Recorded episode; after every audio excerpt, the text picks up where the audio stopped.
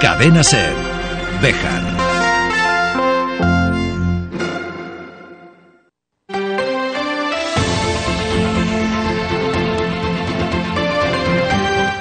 Hoy por hoy Bejar. David Sánchez.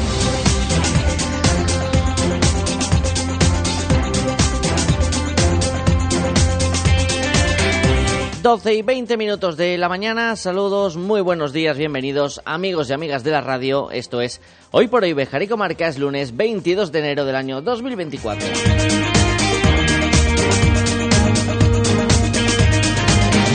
Y aquí estamos, dispuestos a acompañarles una mañana más en la sintonía de la SER.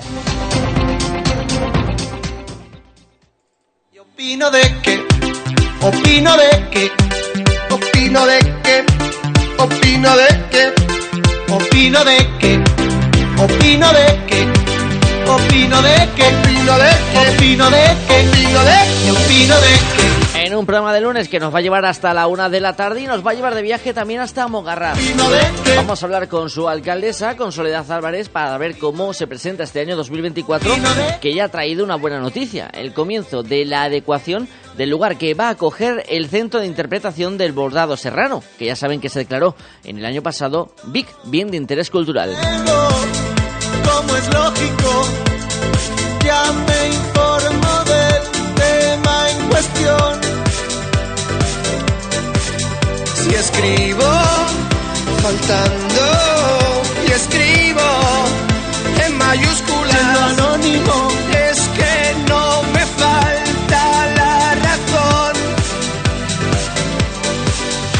De que Pero también vamos a recuperar la pincelada de historia que nos dejaba Carmen Cascón a finales de la semana pasada opino de que y que por enfermedad de servidor no pudieron escuchar el pasado lunes, pero que van a tener hoy. Vamos a hablar de San Antonio y sobre todo de la vinculación de este santo con esas manteladas y con ese chorizo que solemos eh, celebrar en el denominado Día del Chorizo. El porqué de esa tradición lo vamos a conocer hoy. opino de que opino de que opino de que opino de opino Repasaremos la actualidad del día y todo lo que nos dé tiempo a contar antes de que el reloj alcance las 13 horas, la una de la tarde, aquí en su casa, el 88.3 de la FM en Cervejar. Bienvenido, bienvenida y gracias, como cada día, por estar al otro lado. cien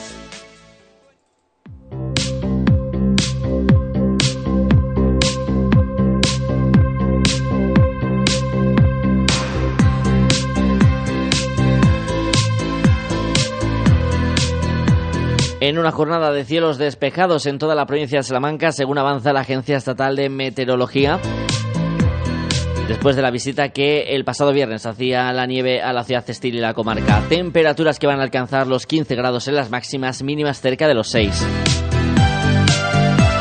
En cuanto al tráfico, acaba de informar el Ayuntamiento de la ciudad de Béjar que se va a producir un estrechamiento de vía en la calle 28 de septiembre, unos metros más allá de donde se sitúa la comisaría de policía en dirección hacia la Plaza Mayor, porque se va a realizar la sustitución de un tramo de la red de saneamiento que está deteriorada.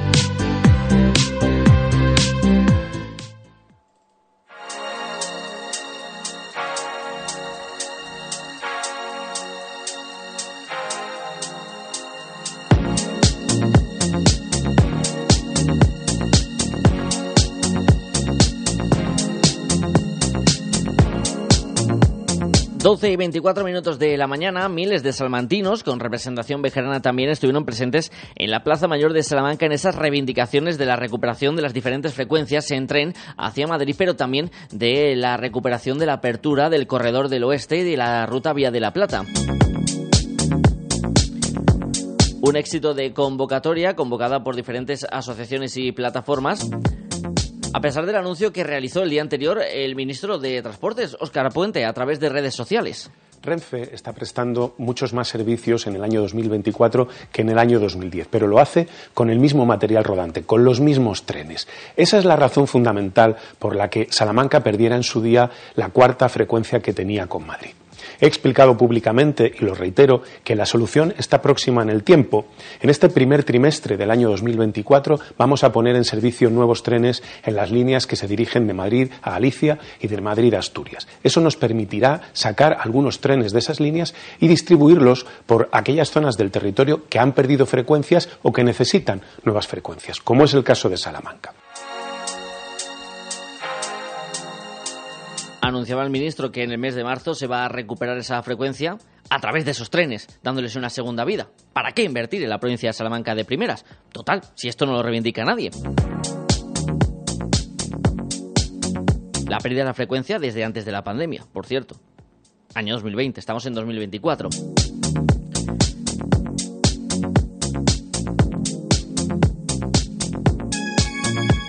La respuesta ha llegado desde el rector de la Universidad de Salamanca, Ricardo Rivero, que esto comenta sobre esas ausencias de frecuencias y no restaurarlas de cara a cómo afecta a la Universidad de Salamanca, por ejemplo. Hace meses que observamos los efectos perjudiciales sobre la organización de congresos, la internacionalización y en el futuro puede afectar a la atracción de estudiantes. Así que es el momento de reivindicar la mejora de las conexiones ferroviarias eh, los transportes con los principales nudos de comunicación, Madrid y el resto de los lugares de España y del mundo de los que vienen nuestros estudiantes. Y también hay que decir que cuando se reivindican derechos y se contesta ofreciendo las obras después de tantos perjuicios, pues eso suena a insulto. Contundente el rector de la Universidad de Salamanca, Ricardo Rivero. Cambiamos de asunto. El viernes llegaba, como decíamos en el inicio del programa de hoy, la nieve a la comarca bejarana y se dejaba notar creando dificultades circulatorias, sobre todo en el tramo comprendido entre Guijuelo y Bejar en la A66. Pero también la nieve aumentaba las expectativas de una posible apertura de pistas de la estación de esquí de la Cobatilla. Esto comentaba los medios de comunicación alcalde Francisco Martín durante la tarde del viernes, cuando se especulaba con una posible apertura de pistas para el fin de semana. El problema que me dicen es que estaba pelado, no hay nada, tenemos que salir partir de cero, hay mucha agua, eh, con la nieve que hay eh, depende de donde esté o acumulada, porque no cae a plomo, cae a ventiscas, entonces se mueve, no hay que moverla, no sabemos dónde, dónde está. Y luego, si se mete ahora mismo la máquina pisa a pista, con las toneladas que pesa, eso queda negra, queda un barrizal, se mezcla el barro con la nieve. Por lo tanto, la valoración se tomará mañana por la mañana esa valoración de mañana por la mañana en referencia al sábado hacía que finalmente no se abrieran las pistas, a pesar de que sí que desde el consistorio primeramente se había comentado la casi seguridad de la apertura del parque de nieve, algo que finalmente tampoco aconteció.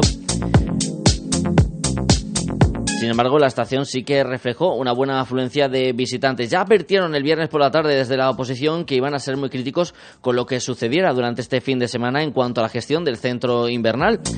Tanto Partido Socialista como tú aportas Bejar consideraban que se daban las circunstancias para que la estación se hubiera preparado y haber realizado esa apertura de pistas. Antonio Cámara, concejal del Partido Socialista nos van a decir lo difícil que es llevar una estación de esquí. Lo entendemos perfectamente y lo difícil que es también a veces acertar con las predicciones a pesar de que, que, se aseguren. Ha llovido mucho la semana pasada, antes no se ha podido derecho nieve, pero sí es cierto que el viernes por la noche con la nieve caída ya y que de hecho hemos visto en carreteras eh, nacionales y regionales cómo se han quedado atascados vehículos, se podía haber fabricado más nieve, haber sacado las máquinas pisapistas y haber tenido a todo el personal a pleno rendimiento. No ha sido así, a nosotros lo que nos, nos sorprende más es que encima se alegren de que haya subido muchísima gente, más de mil personas llegan a decir en redes sociales, a la cobatilla, pero ¿a qué? A jugar con la nieve, a jugar fuera y a ofrecerles un bar eh, con todos mis respetos, tenemos un centro eh, deportivo, tenemos un centro de turismo que no ha sido explotado y en el que se han abandonado cualquier viso de eh, actividad que pudiera permitir la desestacionalización, desgraciadamente. Nosotros esperamos que se pueda recuperar sea eh, el centro de concentración deportiva o cualquier otra eh, idea y proyecto eh, que sea mm, para trabajar en la cobatilla y explotar la primavera, verano y otoño, incluso en inviernos como estos que han venido. Pero por favor, no se alegren de que suba muchísima gente y no encuentren nada para hacer sus deporte dentro de las pistas. Y una última nota de esta mañana. A partir de esta tarde y hasta el próximo 25 de enero se pueden comprar de manera anticipada los abonos para el certamen nacional de teatro aficionado Ciudad de Bejar que comenzará este 27 de enero. El precio de los abonos es de 20 euros e incluye el poder asistir a todas las representaciones y a la gala de clausura. Las entradas sueltas tendrán un precio de 5 euros en todas las localidades. 12 y 30 minutos de la mañana. Pequeña pausa y seguimos. Cadena Ser. Bejar.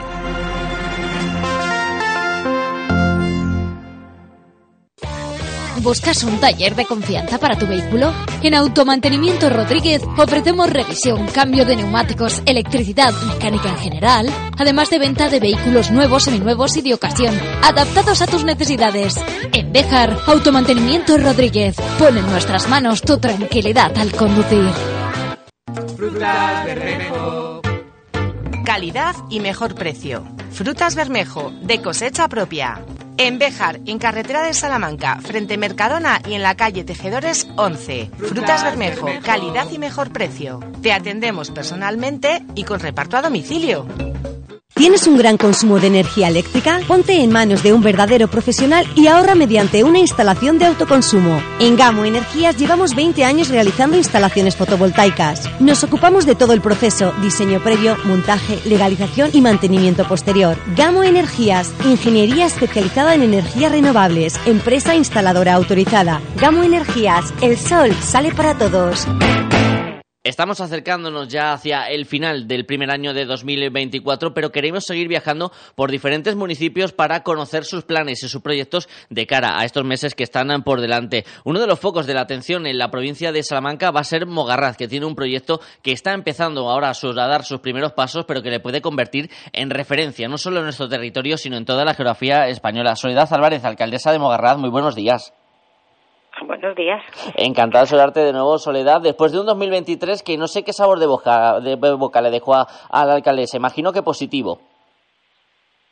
Eh, sí, bueno, fue un año, el, el, fin de año fue un poco más traumático, pues eh, tuvimos un par de acontecimientos y en el pueblo que, pues al ser un municipio pequeño, siempre te dejan un poco tocado porque tuvimos un accidente del constructor de nuestro pueblo y con el resultado fue fallecimiento, por lo cual pues el pueblo quedó un poquito el shock. Pasamos unas navidades un poco difíciles, así que el final de año un poco difícil y bueno, luego tuvimos otro acontecimiento parecido con otro chico joven Así que no, no terminamos muy bien en el sentido, pues eso, meramente espiritual. Pero bueno, el conjunto del año en general, pues remontando ¿no? un poco la salida de, de aquella pandemia que tuvimos, el turismo otra vez en auge, eh, pues eso, muchas visitas y bueno, con esas luchas no normales que tenemos en estos pueblos del agua, que menos mal que no tuvimos que pedir cisternas este año y fuimos capaces de mantener esa situación durante todo el verano que siempre se nos hace un poquito difícil y, y, bueno, pues en plan de actividades eh, seguimos un poco en el, en el ritmo ese cultural en el que nos gusta en Mogarraz eh, crear actividades en las que tengan más contenido, no solo visita en el que la gente pueda disfrutar ¿no? de, de, la zona en la que estamos y de nuestro pueblo en particular con nuestros retratados que siguen vigentes y, y, con nuestros caminos, senderos, arquitectura, sino que la gente que viene pues se lleve otro sabor de boca también, ¿no? Tenemos muchos actos culturales durante el año y yo creo que ese es otro reclamo más.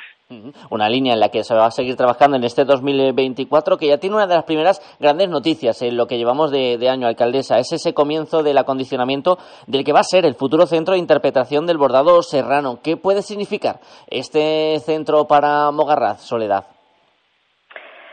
Pues em, en principio el que siga vivo el bordado serrano, que eso es eh, la parte más importante de todo, que la gente no se olvide de que existe, que es una artesanía aparte de preciosa y maravillosa, eh, con un trabajo increíble y con una antigüedad y una trayectoria histórica importante, pero que, claro, al ser sobre tela, hilos, pues no es algo que podamos mostrar en las calles. Entonces, siempre es más difícil el, reclamar, el, que la gente pueda conocerlo. Eh, llevamos con una lucha de mucho tiempo con el bordado serrano. Eh, hemos conseguido que sea vi que nos costó mucho.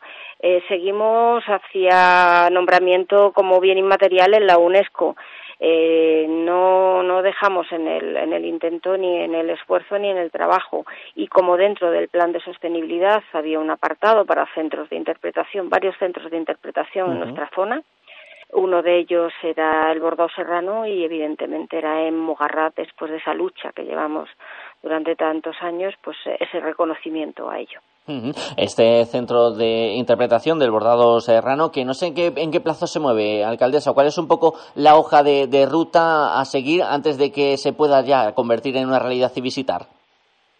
Pues, em, a ver, eh, tenemos un edificio que es el edificio de la Fundación Juan Antonio Melón, eh, fue colegio, eh, pues Juan Antonio Melón, que fue un hombre importante eh, en este país, eh, creó esa escuela para, para los niños de, de su pueblo cuando no había escuelas en otras zonas de España. Y entonces ese edificio tenía la parte de arriba, el piso de arriba era el lugar donde donde vivían los maestros, en la parte de abajo eran las aulas y luego tenía un almacén abajo. Entonces hemos seguido conservando ese edificio y lo hemos seguido dedicando a la cultura. De hecho, ahora mismo la planta de arriba es una biblioteca, tenemos una zona en la que dentro de pocos meses será un coworking y en la parte de abajo siempre la hemos dedicado a actividades tanto expositivas como de recreo, como asociaciones, como sala de conferencia, siempre ha estado relacionado con, la cultura.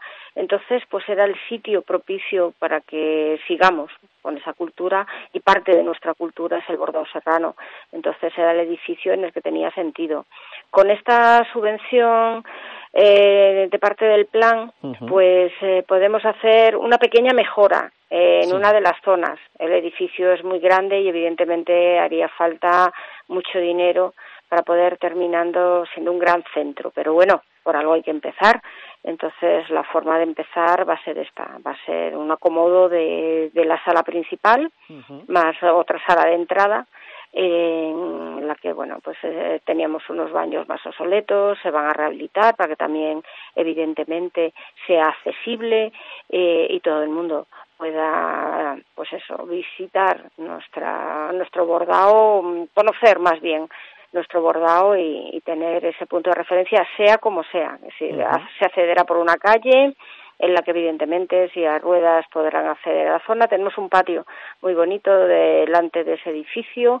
Intentaremos que también en ese patio se haga referencia al bordado serrano para esos momentos en los que no esté abierto el centro y la gente pueda conocer pues sin estar dentro más pues el acondicionamiento que se haga dentro, sobre todo el conocimiento. Sí. Eh, el lugar nos haría falta eh, más infraestructura para que lo que pudiéramos tener allí fueran unos bordados maravillosos, porque como todos estos edificios antiguos es difícil el tema de acomodar la climatización para la conservación de esos paños tan importantes. Entonces tendremos mucha información, eh, será bonito y se, se hará de una forma muy didáctica, pero los bordados necesitamos conservarlos y mostrarlos de otra forma que aún, porque esperamos, pues eso, seguir avanzando sobre ese tema en ese edificio, pero bueno, este es, este es nuestro primer paso. Primeros pasos para este futuro que irá creciendo con el, desarrollo de este proyecto a lo largo de los próximos años, pero más allá de este centro de interpretación del bordado serrano, eh, Soledad, ¿qué otros asuntos hay previstos en la agenda para este 2024? ¿Qué otros proyectos están encima de la mesa?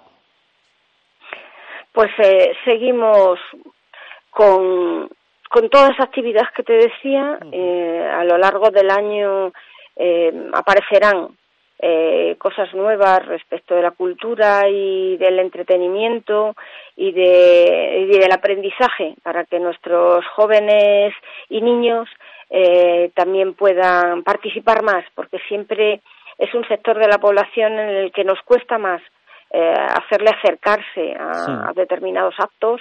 Entonces intentaremos hacerlo con, con su gusto para que ellos sean capaces de, acceder a, algo más que muchas veces en los pueblos nos hace falta, ¿no? Que podemos vivir y podemos trabajar, pero ese recreo eh, que no seas eh, pues el caminar y el ver todo esto que nosotros disfrutamos permanentemente, que a lo mejor no le damos el valor que, que, pueda tener, pero sí que necesitamos un algo más para no tener que estar desplazándonos permanentemente pues a la ciudad o a otros lugares.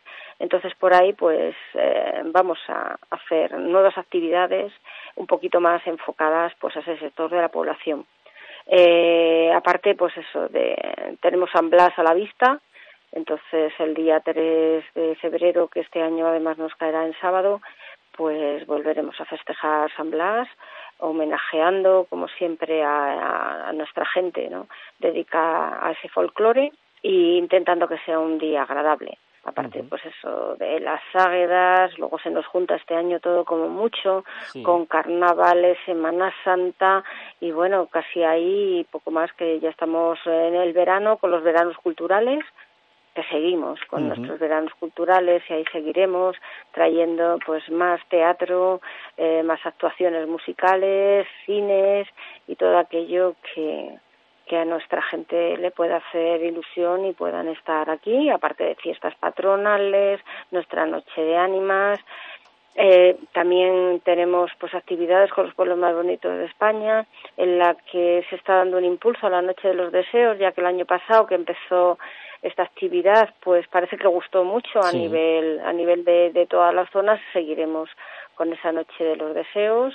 Lo único que seguramente cambia de fecha el año pasado lo hicimos en agosto y es una fecha pues un poco en el que se juntan en muchas poblaciones con fiestas de otro tipo y por no mezclar seguramente se cambie eh, estas novedades pues durante el año sigan haciendo y bueno, sigue existiendo nuestros viernes literarios todos los meses, que ya este será ese tercer año en el que sigue esta actividad, más todo aquello, pues ya te digo, que nos puede ir surgiendo y podamos, bueno, nuestro concurso de pintura de Florencio Maillo, evidentemente, que lo mismo, pues ya es una fecha fija en el calendario en el que año tras año tenemos aquí a los pintores y después, pues bueno, tenemos rider de motos y no sé, el año eh, como que es un no parar aquí en Mogarraz.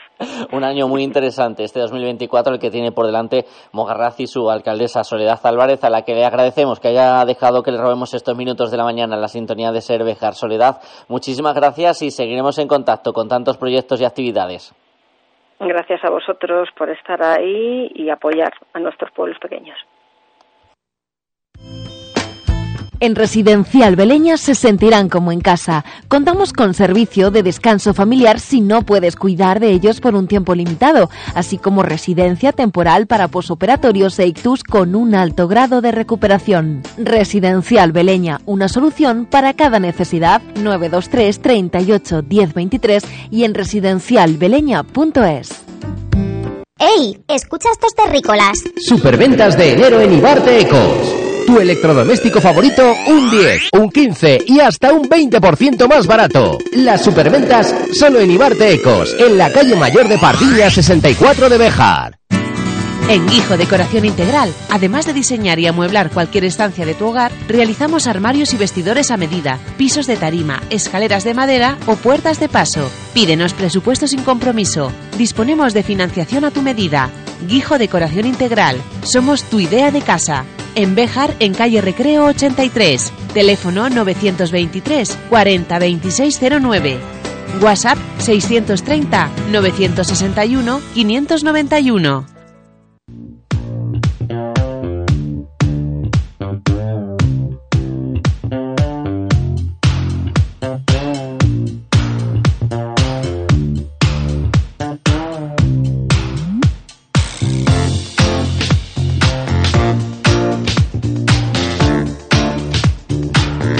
Suena esta sintonía que nos eh, avanza que vamos a recibir por primera vez en este 2024 a nuestra historiadora de cabecera en la cadena cervejera, Carmen Cascona, a la que primero hay que felicitar el año, aunque ya sea un poco a posteriori. Hola Carmen, buenos días, feliz año. Buenos días y parece, bueno, al decirme feliz año parece que todavía estamos en fechas navideñas, ¿verdad? ¿A que sí, eh? Parece mentira, ¿eh? Que, que, ya haya pasado un tiempo, ¿no? Sí, desde, que nos comimos las uvas.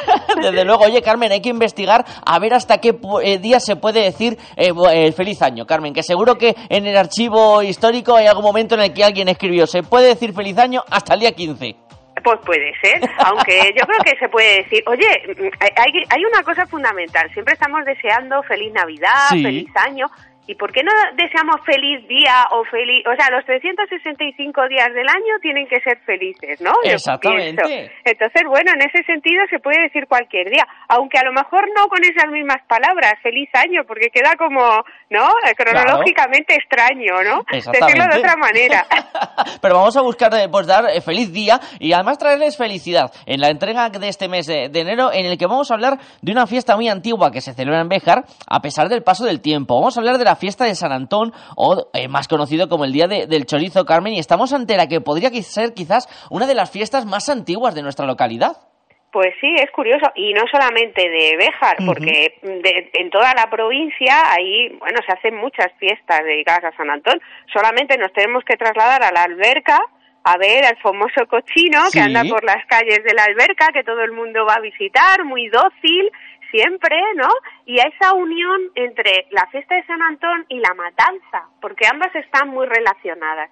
Y desde luego es una fiesta muy antigua porque tenemos que, que darnos cuenta de que viene de la Edad Media y viene vinculada a los animales domésticos, a los animales del campo, aunque luego ya, claro, la fiesta se ha readaptado, ¿no? Que eso es lo que vamos a ver, cómo se ha adaptado a los tiempos una fiesta que podríamos decir que es antigua, vinculado a lo rural y cómo se ha seguido manteniendo. Es muy curioso. Una tradición y una fiesta que además va pasando de generación en generación. Y aunque todos sabemos que San Antón es el patrón de los animales, eh, Carmen, ¿quién era San Antonio Abad? O San Antón, ¿quién era de verdad esta persona?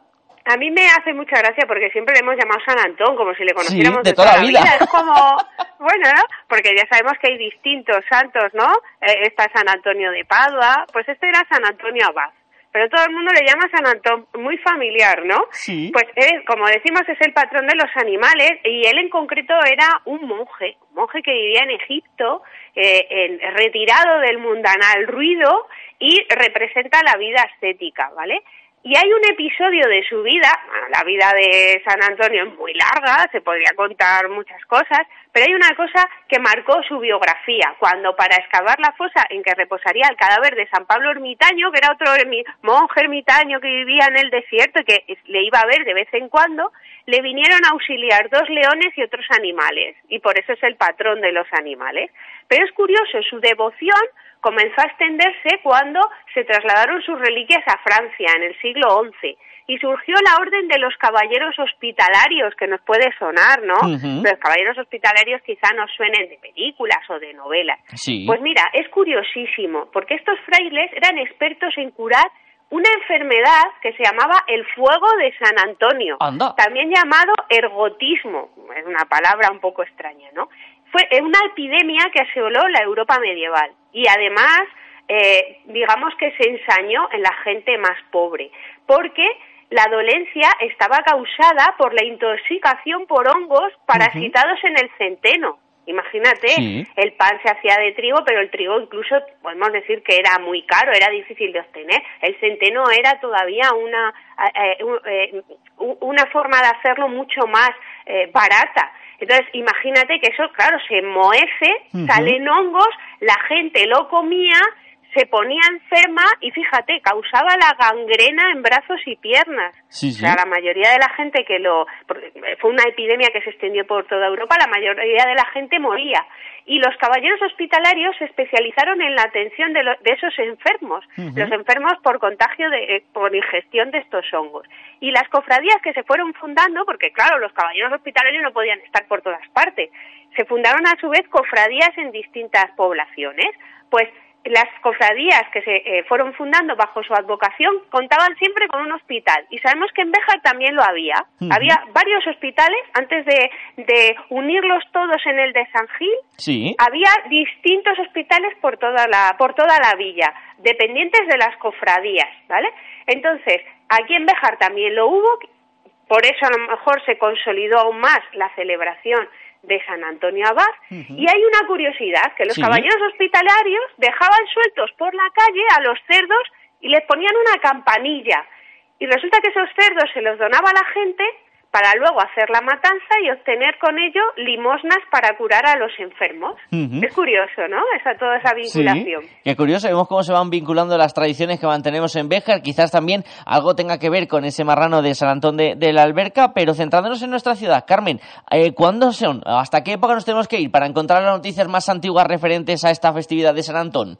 Bueno, hemos hablado un poco de lo general, pero ahora vamos a lo particular. ¿Desde cuándo se celebra San Antón en Béjar? Ya he dicho que había una cofradía dedicada a San Antón y un hospital, y eso viene muy probablemente desde la Edad Media. ¿Por qué? Porque era un tiempo en el que la gente, para subsistir, dependía de la agricultura, pero es que en Béjar la agricultura era muy difícil porque Sí. era un territorio muy muy muy serrano, entonces tenían que hacerlo en bancales y salvo en la zona del Valle de las Huertas, que es una zona como como más húmeda y tal, era muy difícil. Entonces la gente se dedicaba más al pastoreo y a la ganadería.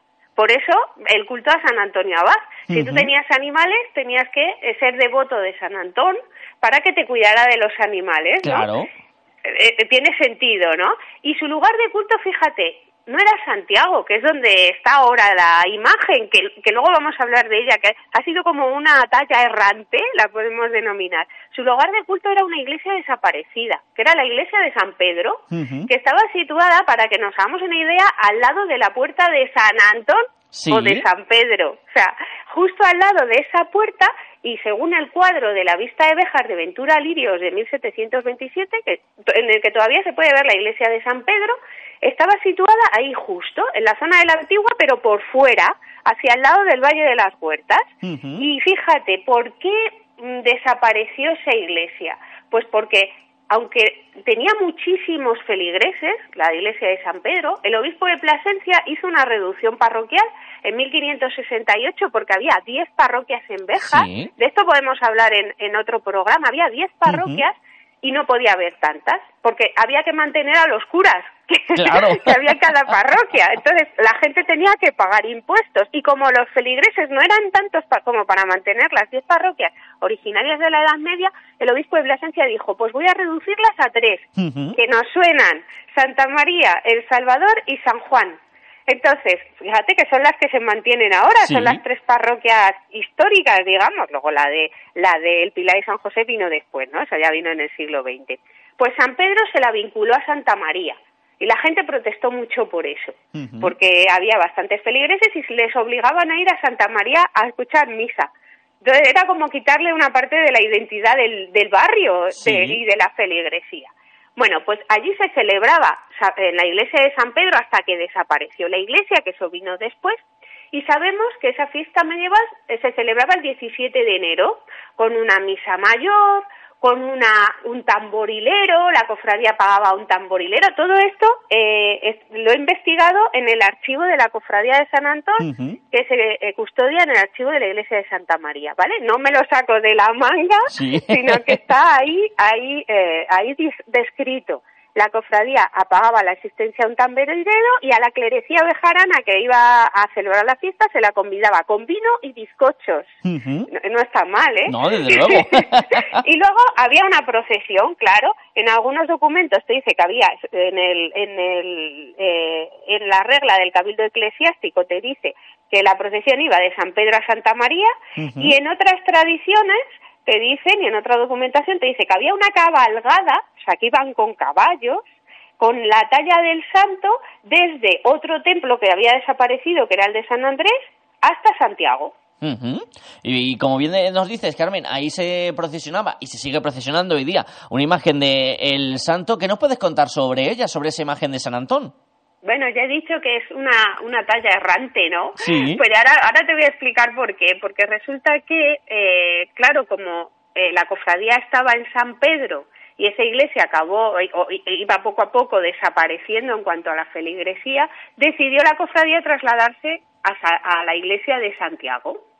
Y, se la- y llevaron la talla allí a Santiago y le hicieron un retablo. Eso se sabe eh, que pasa en el siglo XVIII, pero la talla es anterior, es probablemente del siglo XVI, ¿vale? ¿Vale? Pero la talla no se emplazaría definitivamente en Santiago, porque sabemos una cosa, y es que Santiago, y, y lo digo aquí para que la gente que no lo sepa, Santiago acabó desacralizada, es decir, eh, eh, se la eliminó como iglesia y pasó a propiedad municipal. Entonces, todas las tallas e imágenes que había en Santiago pasaron a Santa María durante un tiempo. Seguro que mucha gente se acuerda de haberla visto muchísimo tiempo en Santa María. Sí. Y a veces se deja allí, depende, ¿no? Porque ahora la- el, el ayuntamiento ha cedido por unos años de nuevo la iglesia de Santiago al obispado. Por eso se pueden celebrar allí misas. Qué bueno. Porque se ha cedido otra vez, ¿no? Entonces, como se abrió el Museo de Arte Sacro, que a veces está abierto y a veces no, bueno, ahí ya no me voy a meter. a veces está en Santiago, a veces está en Santiago la, la talla. Y de hecho, en el siglo XX, pues se ha celebrado hasta mediados de, antes de desacralizarse, se celebraba la bendición de los animales en Santiago. Luego pasó a Santa María y ahora ha vuelto a Santiago. Por eso la llamo la talla errante. Ahí conocemos más detalles sobre esta talla, pero me gustaría también, Carmen, que nos hicieras mención a cuánta importancia tenía esta festividad en nuestra ciudad.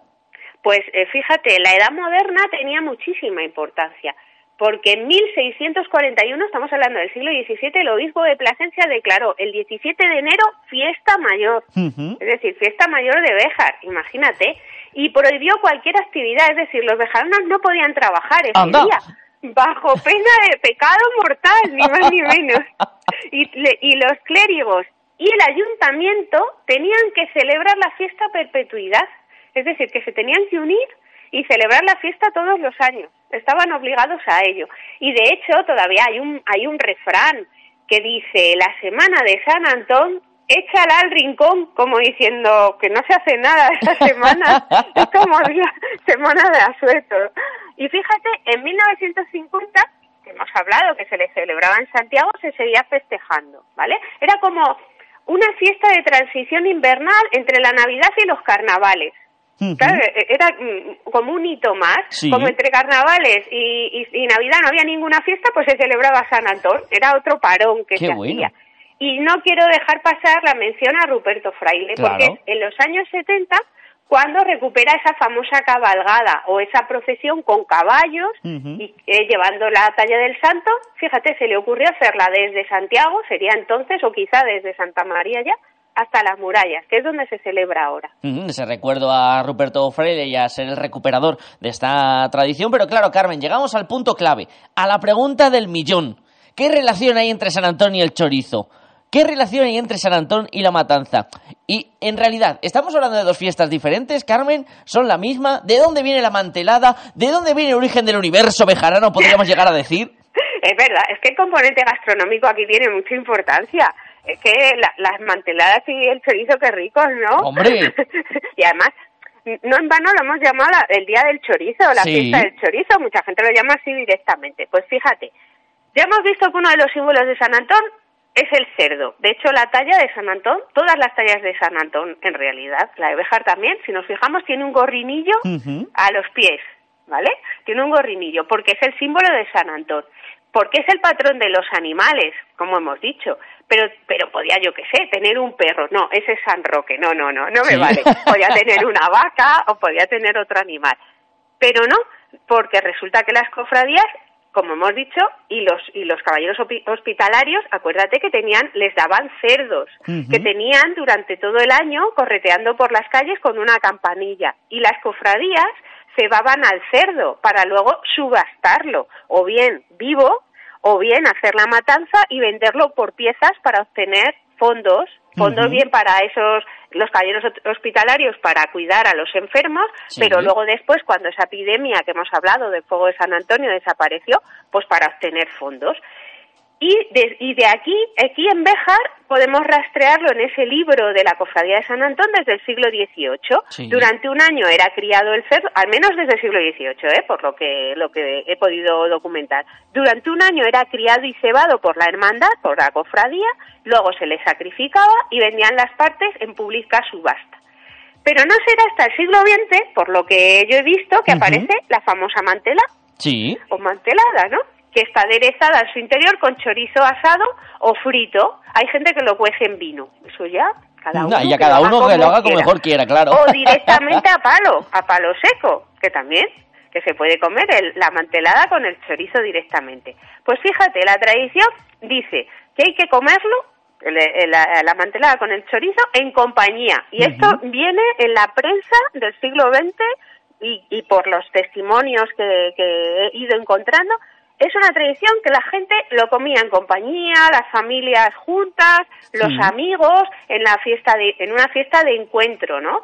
Quizá por ello, desde principios del siglo pasado, los bejaranos han denominado a tal jornada Día del Chorizo, que es como más popular, ¿no? El Día del Chorizo en el que todos nos reunimos. Exactamente. Fíjate, en 1915 la prensa cuenta que, y leo textualmente, si el tiempo es regularcito, los jóvenes en grupos salen buscando sitios templados junto a las murallas de la antigua, al abrigo de los peñasquillos. Ya sabemos dónde es ese sitio, ¿no? Que está fuera de la muralla. Y allí, entre cánticos y juegos, desafían al frío. Mira qué bonito, ¿eh? Hace más de 100 años. Y con respecto a la mantela, volvemos ahí. ¿Podría ser la mantelada un resto del pan bendito que se reparte en algunos lugares en la fiesta de San Antón con valores protectores? Porque en otros sitios se celebra la fiesta de San Antón entregando pan eso es muy típico. Entonces, ahí es curioso. Nosotros, en vez de un pan con anises, pues es parecido. Tenemos el pan con anises redondo, que es la mantelada. En otros sitios se hace de otra manera, pero en resumidas cuentas es algo común. Sí. En todo caso, sería otro símbolo de la biografía del santo, porque hay otro, eh, hay otro episodio de la fiesta de la vida de San Antón que te dice que le llevaban hogazas de pan por un cuervo. Fíjate, le llevaba a San Pablo Ermitaño, llevaba un cuervo, eh, se lo enviaba a San Antonio, en el pico un, un pan. Entonces también es otro símbolo, ¿no? Y luego, como lleva el, el, cerdito a los pies, pues el día del chorizo. O sea que ahí ya hemos hecho todo el círculo y lo hemos relacionado perfectamente, ¿no? Todo. Ahí hemos relacionado todos los asuntos con el San Antón para que ustedes disfruten estos eh, días de el día del chorizo, de esa mantelada vejerana y también del patrón de los animales. Carmen Cascón, muchísimas gracias por esta entrega del mes de enero y a ver con qué nos sorprendes dentro de unas semanas. Bueno, tendré que dar vueltas, a ver que, lo que vaya surgiendo. Hay veces que los temas vienen a visitarte, como digo yo siempre, o bueno, o se eligen. y unos pueden ser más entretenidos o menos, depende. Iba a decir que sea cual sea, seguro que vamos a aprender y estar entretenidos porque es muy ameno escuchar estas historias de Béjar que nos traes cada mes a la antena de la cadena SER. Gracias, Carmen, un besito. Un besito, adiós.